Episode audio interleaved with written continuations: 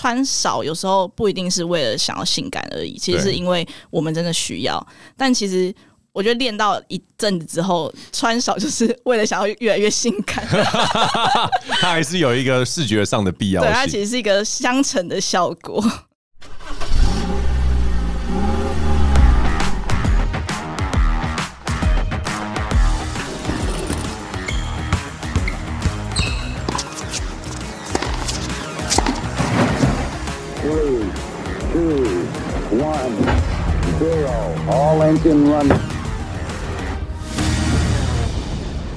Hello，大家好，欢迎来到杰森的人生赛道。你知道现在生活非常忙碌，很多人喜欢利用运动来平衡身心。高维修男女呢，在新的一季会做一个比较大的转型，那就会由我 Jason 个人来为大家做主持。节目中我们会邀请到对运动有爱好的创业家或者是领域达人，聊聊自己创业的经验跟领域专长，以及运动为人生所带来的不同体验。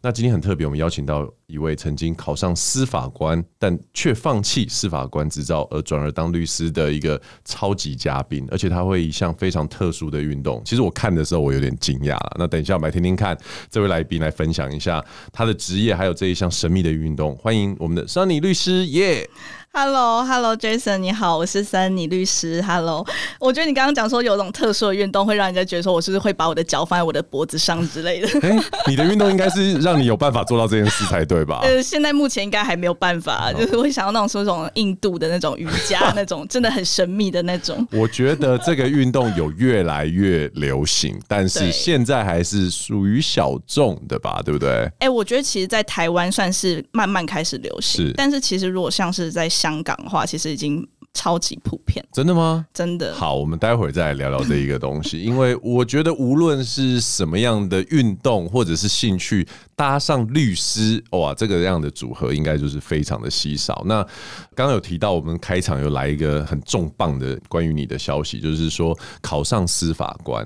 我觉得这有几个想要为听众厘清的东西。什么是司法官？对，我觉得其实大家一开始听到会觉得说，哎、欸，什么是司法官？对，不是法官。对，司法官他其实就是检察官跟法官，就是两个合在一起，我们就称统称为他们是司法官。这么厉害？对，那因为其实，在国家考试的话，司法官的考试其实是法官跟检察官是同一个项目的。对，那考完之后，你考上司法官之后呢，那经过受训之后，然后你才去分发说你要去当检察官还是法官。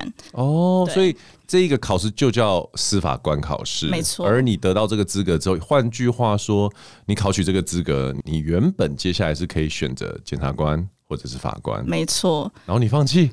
对，就是我就我就想要先岔出来讲一个 话题。我相信这个问题应该常被问到，但是我觉得这真的是 a million dollar question，就是听众对于不熟悉上，你第一次听到有这样子的一个角色的人，很角色的人，一定会想很想知道。嗯，到底是为什么？你说好，那我们先讲，就是为什么放弃这件事情。就是其实那个时候考试，其实就是法律系学生大概毕业之后，其实就会要准备去考律师啊、司法官，其实是大家都会去考的。那因为其实现在法律系的这两个考试呢，其实因为他们就很相近嘛，其实都是法律系毕业之后去考的，所以说。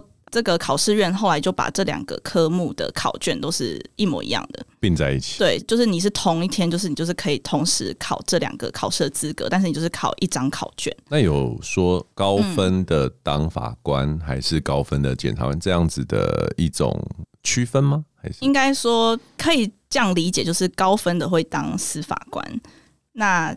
还不错，高分的就是可以考上律师。OK，之后会在分发的时候，他就会分成说，哎，那你是台北的法官，或者是你是屏东的法官，okay. 或者是你是台北的检察官，或者屏东的检察官。嗯。通常的话，台北法官是最高分。对，但是台北的检察官其实大家也很喜欢留在台北，所以。搞不好台北检察官还会高于屏东的法官，就是这个，就是看大家有点像是照分数出来排。哎，第一名的你就先选你想选哪里。假设你特别就喜欢屏东，那你也可以选屏东啊。对，那就是看大家的那个顺序下来往下选。像你目前讲到这边都很合理嘛？对，选择然后城乡的，那你放弃是？对，我觉得其实每个人很容易都问我放弃的原因，就是因为其实我很常就是去法院办事情，然后你知道那个法院的办事人员，他看到律师就会说，啊，哦，很年轻，考上律师很厉害。他说，哎，那你之后有没有想要去考法官？然后我就说，哦，我已经考上，但我放弃了。然后他们就会觉得说，哈，什么什么东西？这样就是说你怎么会放弃？这样，因为对他们来说的话，他们很多长官可能考十年法官都没有考上。那今天看到一个算是还年轻，然后哎，好像考上法官，结果竟然放弃的，他们会觉得就是很讶异。那我之前呢，我放弃的原因其实可以分成三件事情啦。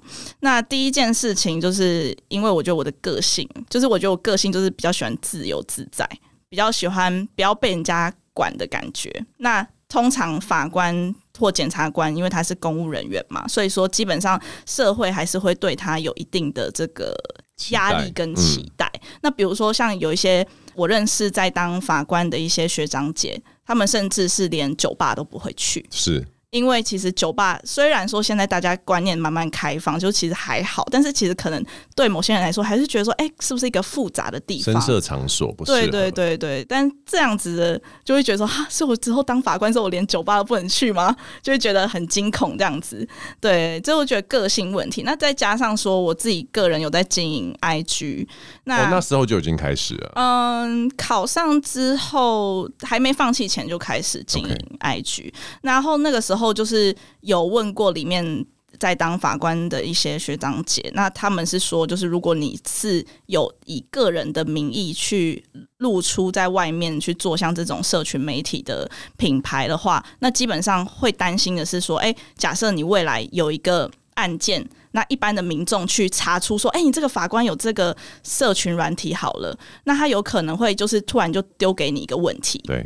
那丢给你问题的时候，你也不知道他是谁嘛？搞不好你就是你就你就回了一下他这样。对。结果之后发现这个人明明就是你的当事人。是。那你竟然没有，因为其实法官有一个规定，就是说，如果你是你的承办的案件，那你所承办的案件当事人跟你有法庭外的接触的话，你基本上你有一个义务是你要去主动呈报给啊、呃、你上面的。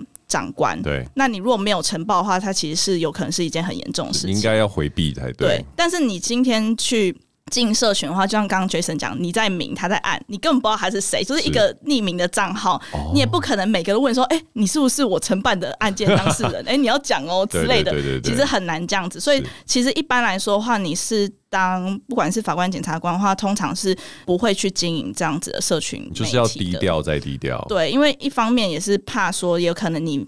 发表一些意见，那有些民众可能会解读说：“哎，那你是不是对某些案件的类型，可能你已经有一个偏见在？”那你这样子去审理案件的时候，他可能就会拿你的那个文章说：“哎，你是不是对我这案件有偏见？我要申请回避什么的。”对，但这个其实就会蛮麻烦的一件事情。了解，对对对。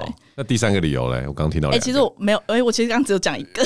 第一个就是你的个性嘛，第二个是 IG 啊。没有，IG 是包含在个性，哦，了解了解。就是喜欢自由自在分享自己的生活哈，因为好像有点篇幅有点大，好，没关系。第二个的话，我觉得我自己是一个蛮喜欢自我实现的人，就是我喜欢跟人家不一样。对我来说的话，当律师，他的魅力是在于说，你其实可以做很多不一样的律师。比如说，你是喜欢开自己的事务所的律师，okay. 或者是说，哎、欸，你是想要进啊、哦、一个间很大的事务所，你要当商务型的律师，或者是哎、欸，我之后是想要去法务公司当法务的律师。它其实路线是很多种多、嗯，而且怎么去发展的话，跟你未来的，比如说最直接就是收入嘛，或是跟你的人脉，其实都很有关系，就是等于是靠你自己的努力。是对，但是。公务员的话，其实就比较不一样嘛，因为我们知道公务员他其实比较会看重的是，第一个是你的年资。这个是最容易被看中的事情，比较僵化一点点。嗯，我没有这样讲，是我讲的，是我讲的，没有啦。就是说，因为他其实还是比较看重的是年资去换算，可能你的这个薪水啊，或者是你的职位。那他其实是比较不会去看重的是说，哎，你自己的个人的特质是怎么样啊，或者是你你办案的能力怎么样？其实比较少会去看这件事情。那我自己的话，就是属于那种好胜心很强的，感觉得出来。我就会觉得说啊，我差。点要讲说哦，我就比较厉害，没有啦，没有，不是，你已经讲出来了，结果讲出来了，好，就是我就说啊，我就比较努力嘛。那我比较努力的话，我想要得到哎、欸，可能大家对我比较好的肯定的时候，嗯、那也许在公务机关的话，比较难有这样子的一个立即性的回馈。没错，没错，对对对。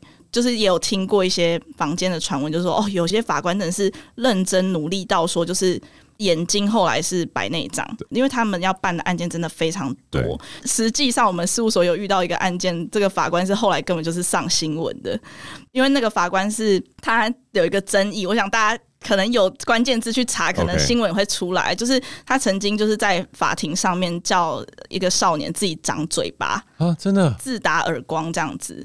然后而且他就是。请那个有薪的病假，请了我记得应该是快两年了。他也蛮做自己的啊，真的是非常的做自己。是，他也在这个体制中找到自己的一片天。真的，但是他后来好像被赶出这一片天了。对啊，所以我觉得就是在一个体系底下，你非常认真的人跟太做自己，然后就太自私的人，可能他们的薪水或是他们的评价的等级。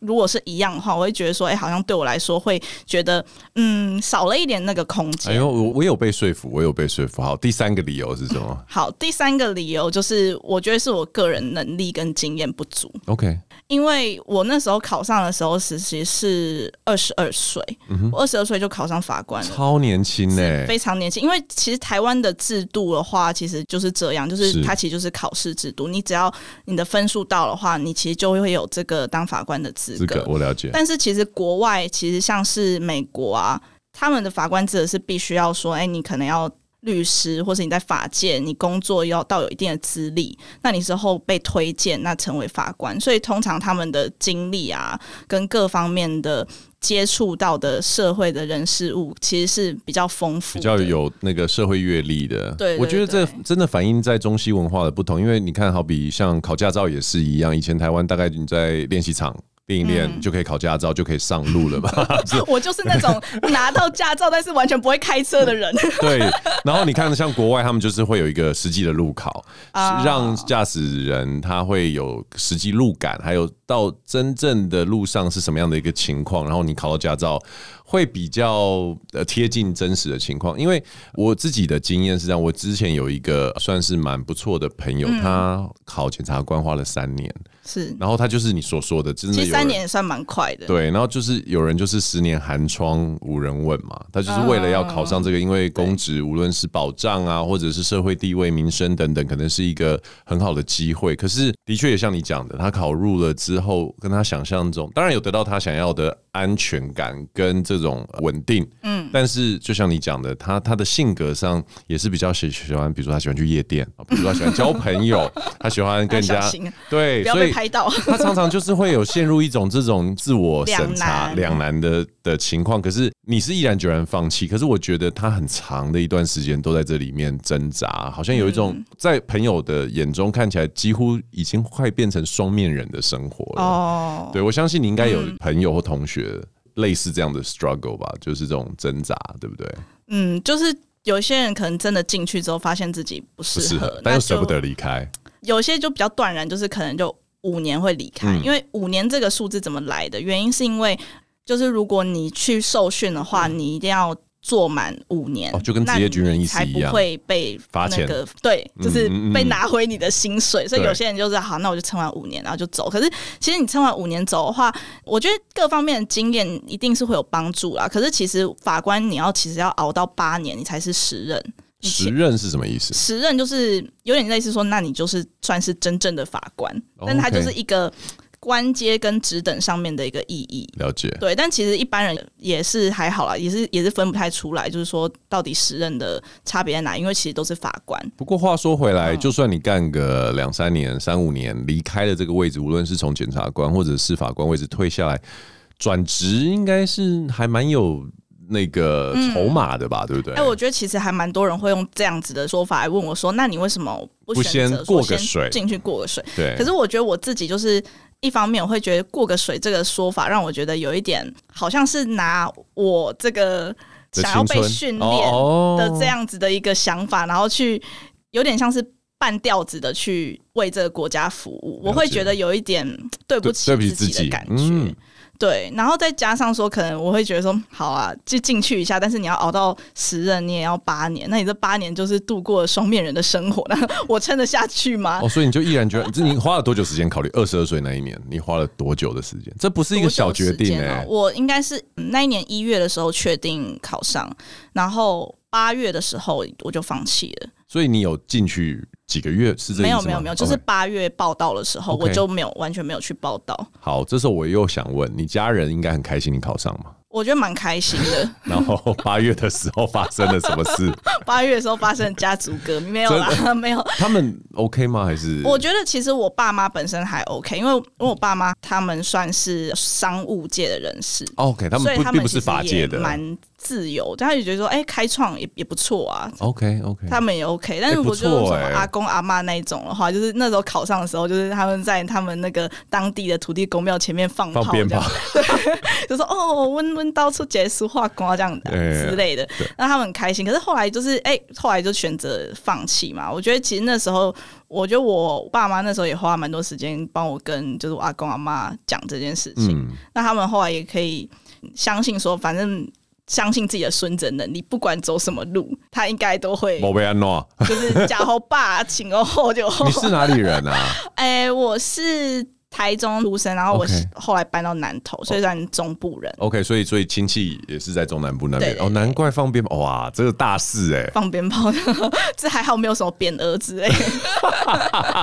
OK OK，好，所以你提到说你放弃了之后，那你的这个下一步是在这几个月呃决定放弃的同时，也想清楚说，哎、呃，我接下来那就走律师嘛，这样子的一个。应该说，我一直以来都蛮想当律师的。OK。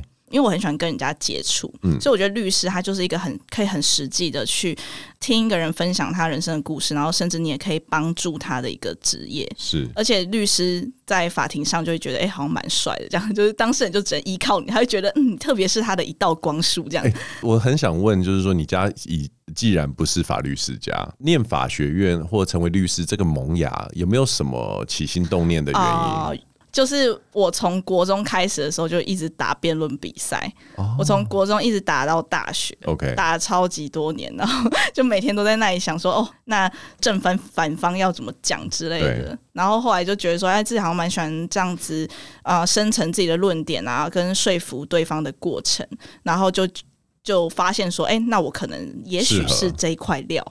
哇，我现在我现在又突然。可以理解为什么你爸妈也就欣然接受了你放弃这件事，因为跟你辩论下去一定是无法获胜的。哎、欸，我觉得这个话题就是有一些人会想说，是不是跟假设跟律师交往的话，是不是说你每天都在要被他骂？完了，你已经预读我的判断了，你怎么知道我就要问这个？你是要问这个，我就知道你要问这个没有？不好意思，好可怕。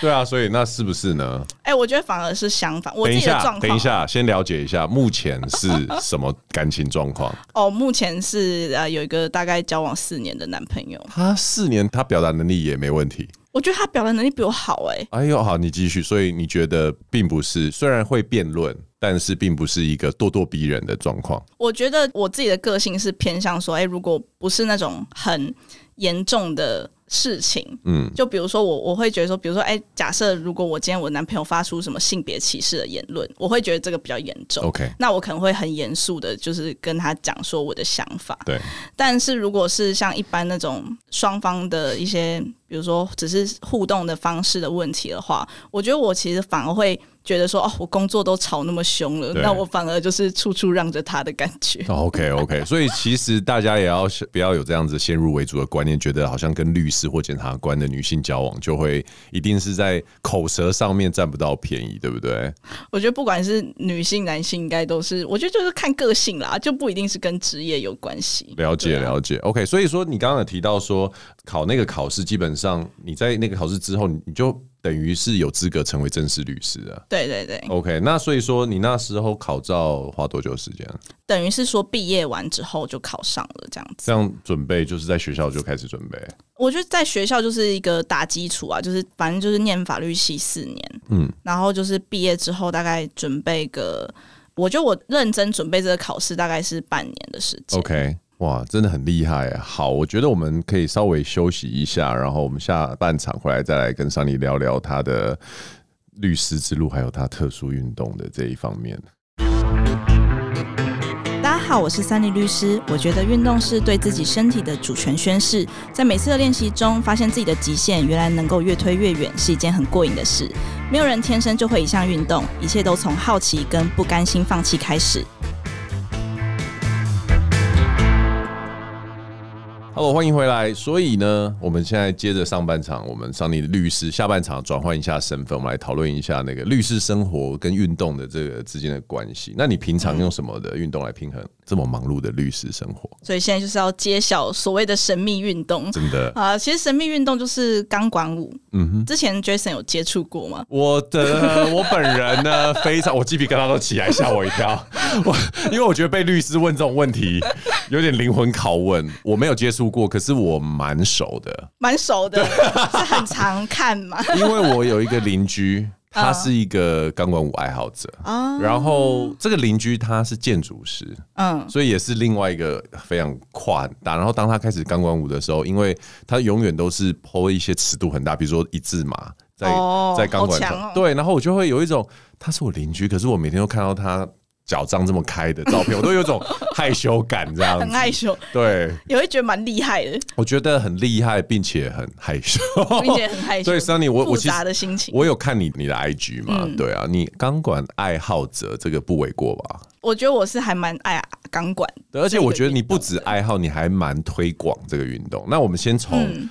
怎么会接触到钢管这件事情？就最一开始的接触就是很小的时候，就是那时候乡下地方的。不管是喜庆啊、庙会等等的，他们都会排那个电子花车，对，然后就会有那个钢管舞的表演啊。然后就从那边，对啊，那时候就看到想说，哎、欸，这是什么东西？因为通常阿公阿妈都会带小孩去凑热闹，但是他又不想让你看，他就叫你说，哎，你卖垮这啊，这样子小孩就是你叫他越不看越有兴趣，是就很想看这样子。对，然后就是觉得说，哎、欸，很酷的一个。表演就是很带动这个气氛，然后同时有一些招，你会觉得说，哎、欸，真的蛮厉害的。多小的时候啊？哎、欸，很小啊，我觉得可能国小之类的吧。哇，就那时候，可是那时候的接触到的东西，好像是钢管，是不是有一点点负面的这样子？不是有一点非常负面哦。我觉得因为老人家那时候都会觉得说，哎、欸，好像就是去那边就是有一点像是情色的一个感觉，是其实会有这样子的一个想法在。那后来我接触钢管的原因是因为。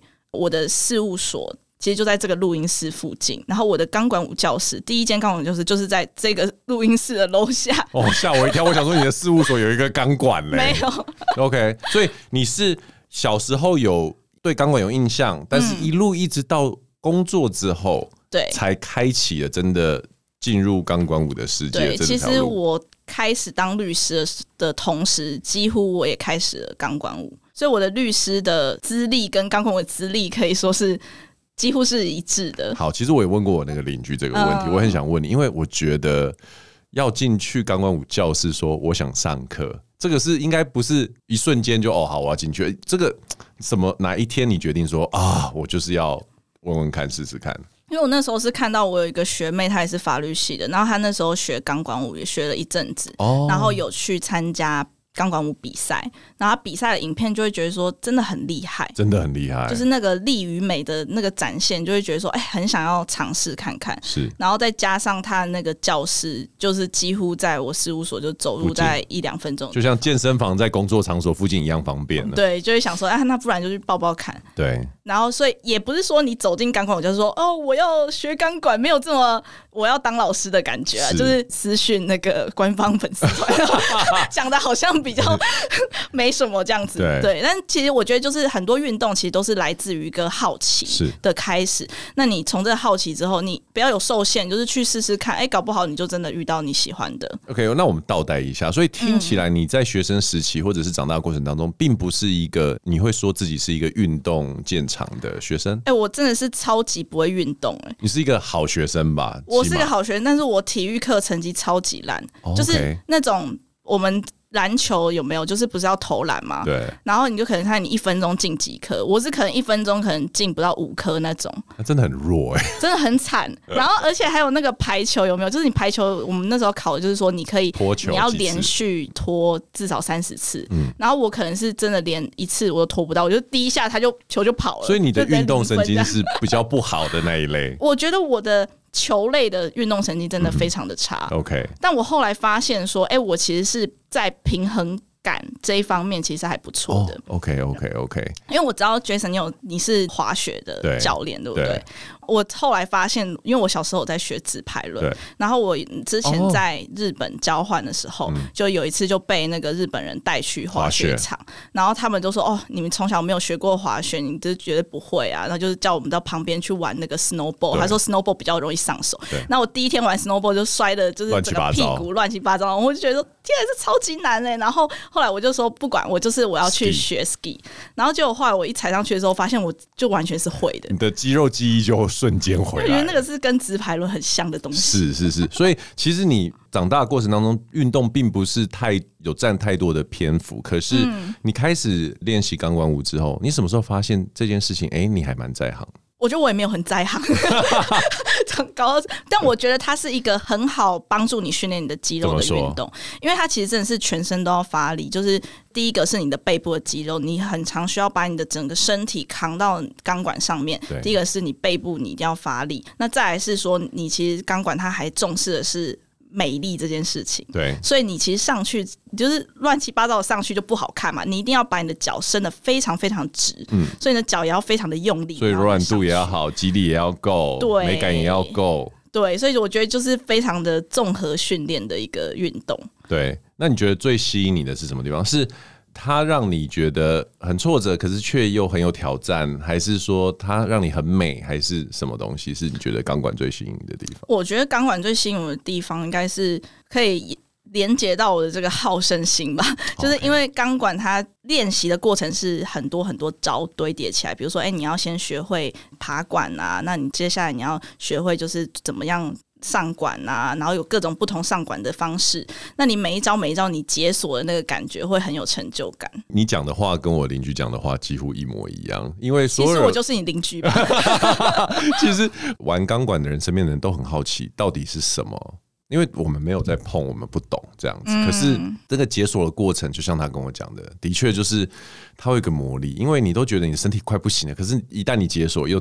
到了另外一个 level，这样子。对啊，就是有一种把自己极限越往上推，你会发现你自己做得到的事情越来越多。对，没错。然后我讲一个小插曲，其实，在做关于你的功课的时候，我当然有上网查你的资料。嗯。然后我就很尴尬，因为每当我在，比如说像之前我滑 IG 滑到我邻居的照片，嗯嗯嗯，跟我这两天在看你的资料，然后我女朋友经过的时候说。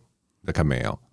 在看什么？在看什么？然后就是他在跳钢管这样，然后我就觉得嗯，这是我的工作。他就嗯少来，然后我就飘走这样。But anyways，那所以说，你觉得就是跳钢管这一件事情，在跟你忙碌的律师生涯里面，你有找到什么样的共同点吗？因为像我自己来讲的话，我就会在我的运动中，比如说我是耐力运动嘛，马拉松啊、铁人三项。嗯，我就会发现我很需要长时间重复的运动，它可以帮助我思考、整理我的思绪。那我不晓得你有没有从呃律师生涯跟钢管运动中找到什么样的一个共鸣或者是共同点？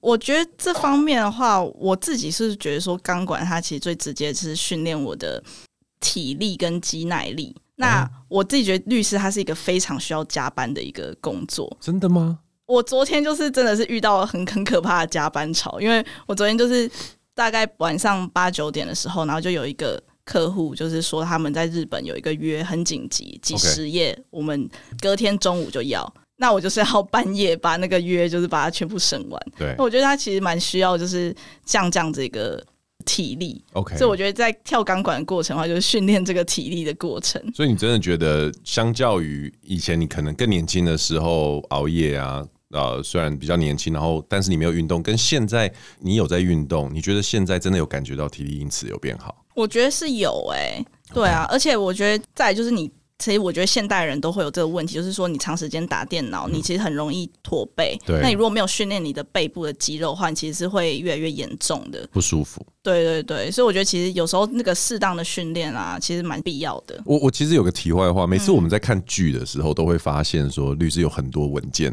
堆积如山，这样。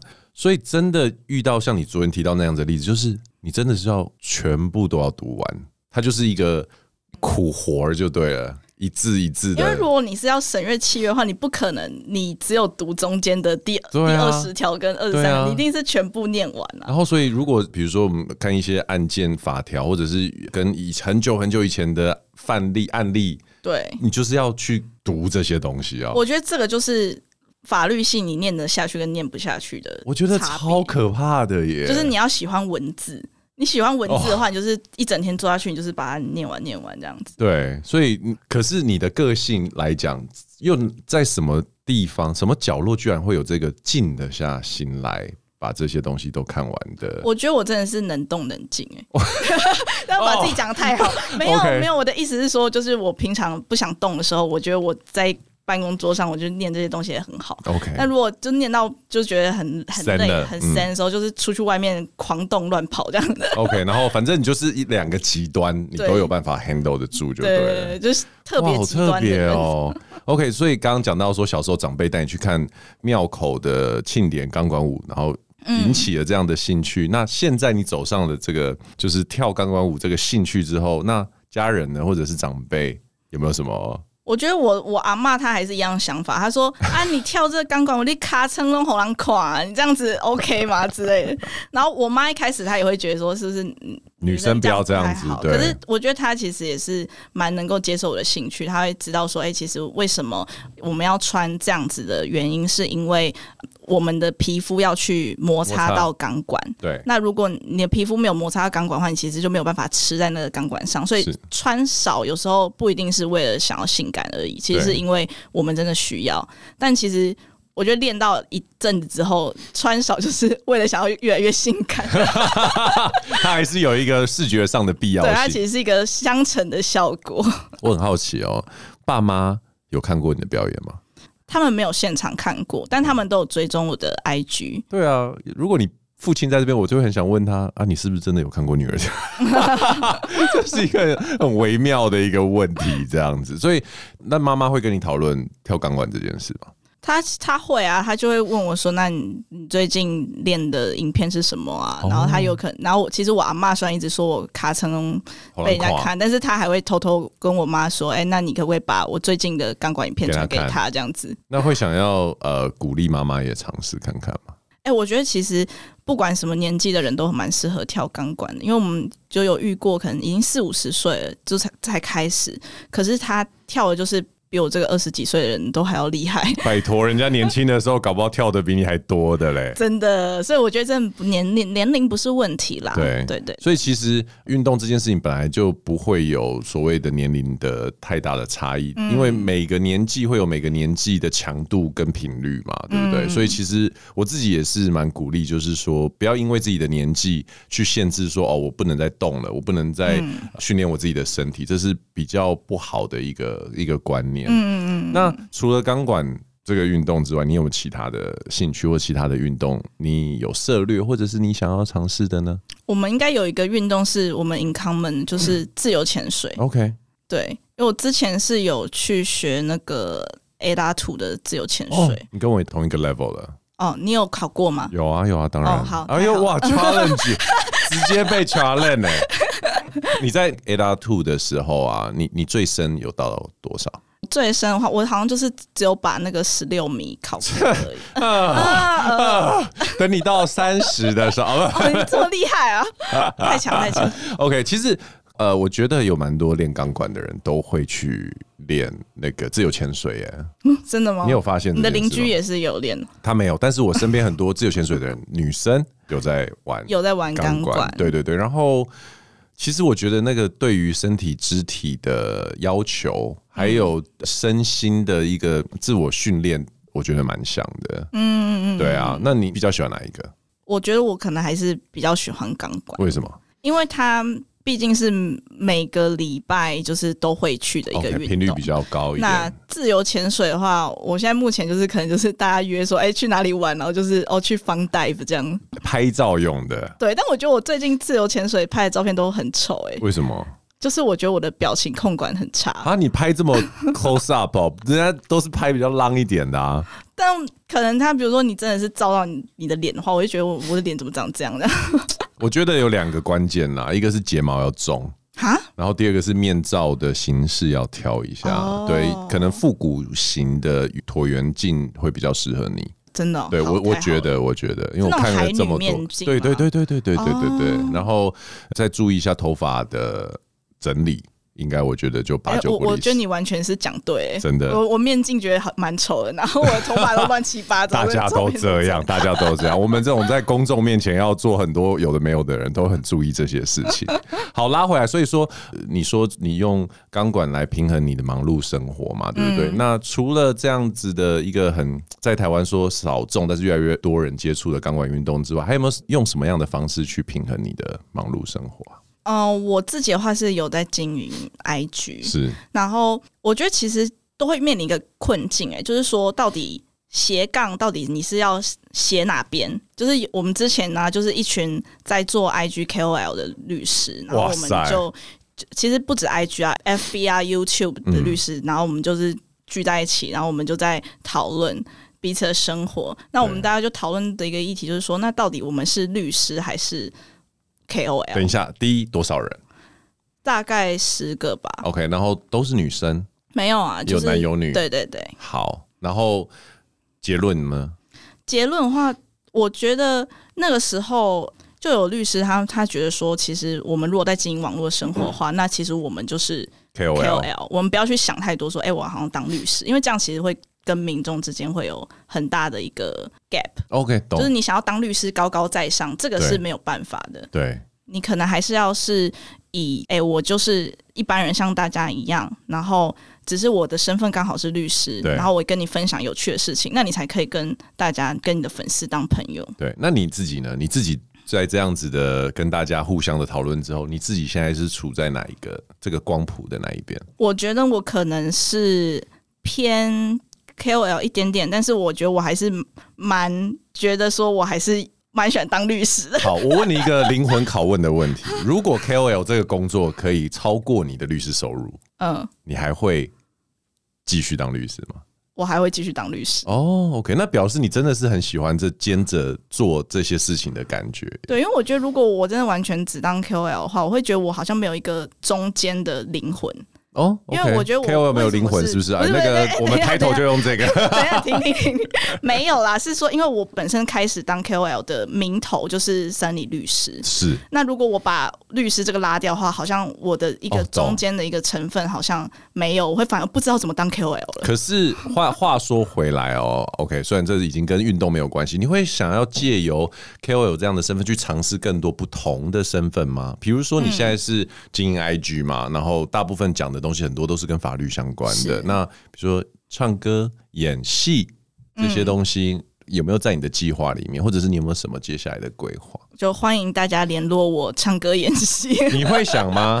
哎、欸，我觉得还不错。哎，就大学的时候，什么就是唱歌演戏的那种那种学生表演，是就会觉得蛮有趣的，但也没有想过自己有办法。能够把这个当成职业的某一环了，哎，可以耶，因为我自己过去这两年就蛮努力在尝试演戏这一块，哦、然后我上表演课啊，然后去做培训啊，嗯、然后我最近有一个电影，我演过的电影现在上《流麻沟十五号》这样，然后我就觉得，如果你对这个东西是有一点兴趣的话，我真的蛮鼓励你往这个方向去尝试，可能先从上表演课开始，因为你口条又好，你又可以读本。对不对？剧本这个对律师来说应该是很简单的事情，剩下只是技巧性的融入角色的。这个其实是我觉得对你来说应该是很容易的。哦，你竟然有演《流麻沟十五号》？对啊，我是里面的马教官。哦，对对对，我超想看这一部，我还不赶快去！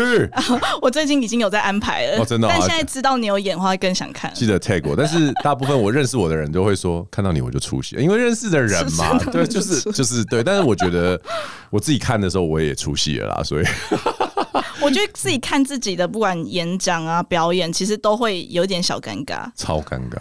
而且我从来没想过我的脸会变得这么大，就是 你知道，荧幕超大，就是你的脸有两层楼这么大的时候，然后你在戏院里面会有一种呃呃的感觉。请不要靠太近啊！对对对对对，但是我非常推荐你去，而且我在跟你短短的这样子的互动之后，嗯，我相信你是会很 enjoy 这件事情，因为你就是我相信它很难。我觉得你的性格上面就是很对于挑战这件事情，会让你有一种。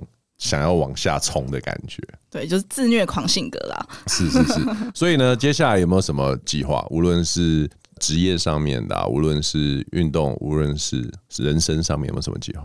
我先讲钢管的计划哈，其实超级短期的计划就是我大概是三天后，我有一个钢管舞比赛啊，真的哦，对。所以我最近就是非常如火如荼的在准备当中，紧张到如火如荼讲不出来了。你看，这绕口令嘛？对，是怎么样的一个比赛？是是一个台湾最近就是因为疫情过后可以开始办的第一个就是全国性的钢管舞比赛。OK，然后我是业余组。OK，然后现在这这一次是决赛这样子。